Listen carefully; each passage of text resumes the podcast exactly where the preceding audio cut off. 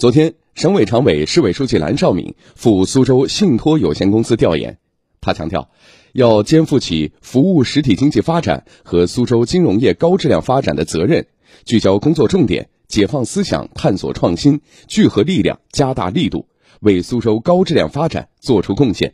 来听广电全媒体记者冯威、徐坚采写的报道。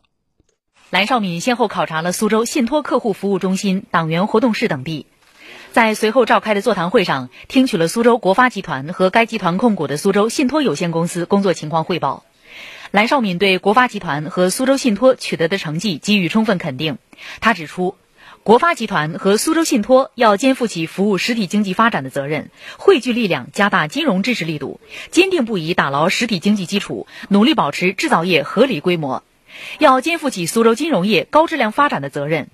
国发集团要围绕地方金控示范企业的标准，苏州信托要围绕地方信托标杆企业的标准，结合“十四五”发展规划，制定目标，加快发展。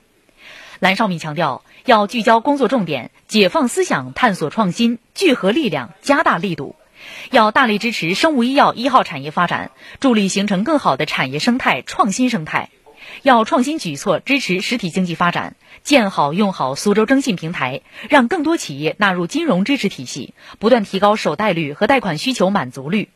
要充分发挥信托机动部队的灵活优势，与实体经济贴得更紧，支持更精准。